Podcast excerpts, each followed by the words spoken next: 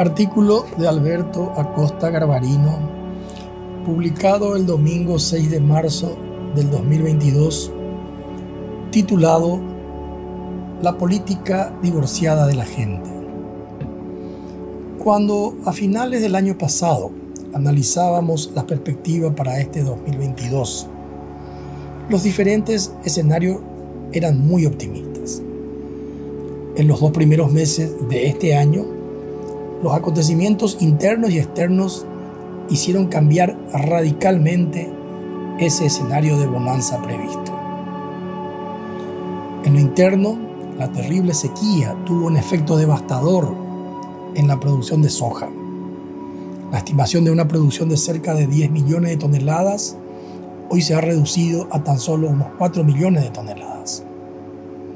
Esta reducción de un 60% afecta terriblemente a todas las actividades vinculadas a la cadena logística del transporte de la oleaginosa, a las industrias que la procesan, al ingreso de dólares al país y finalmente a toda la economía nacional.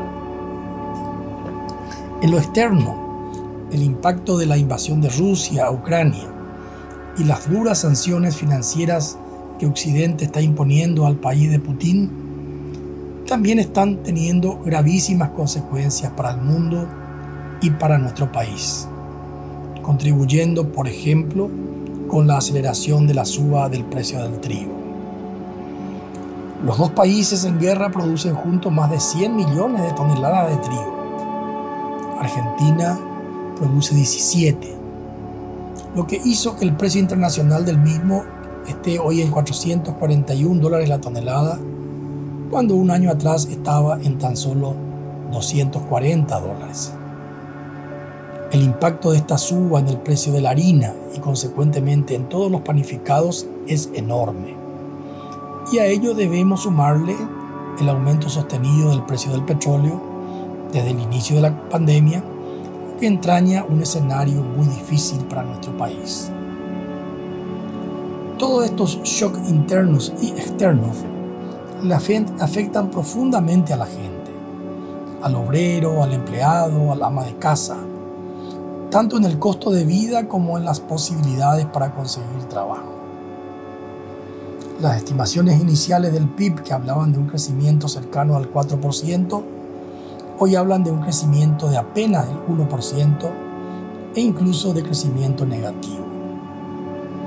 La inflación, que en las primeras proyecciones del BCP nos hablaban de un 4% dentro de la meta fijada, nos ha sorprendido en febrero con el récord del 9,3% y lo que es peor, porque afecta más a los pobres, con una inflación en los alimentos del 15,7%. En este escenario tan negativo para la gente, uno mira a los políticos, a los que deberían ser los conductores del país, y espera que ellos se dediquen a tiempo completo a enfrentar o mitigar todos estos problemas. Para eso se metieron en la política y para eso nosotros lo votamos. Pero ¿cuál es la realidad? Nuestra clase política se encuentra totalmente enfrascada en la lucha electoral, en la disputa por cargos en la Cámara de Diputados, y en la descalificación del adversario político, a lo que se le agregan los escándalos de corrupción y de vinculación con el narcotráfico que explotan todos los días. Nuestros políticos se olvidan que su actividad tiene dos etapas muy diferentes. La primera, que es ganar las elecciones para poder llegar al poder, y la segunda, que es gobernar.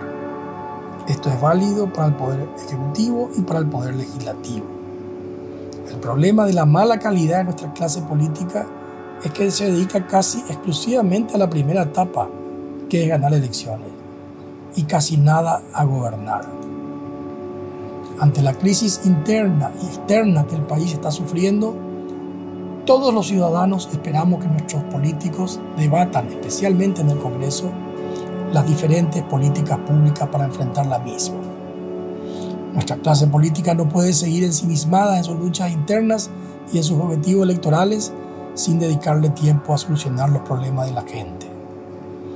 Si continúan así, nuestra democracia no es sostenible y es la invitación a que aparezca el autócrata o el populista de turno, el Putin, el Xi Jinping o el Maduro. La política no puede seguir divorciada de la gente.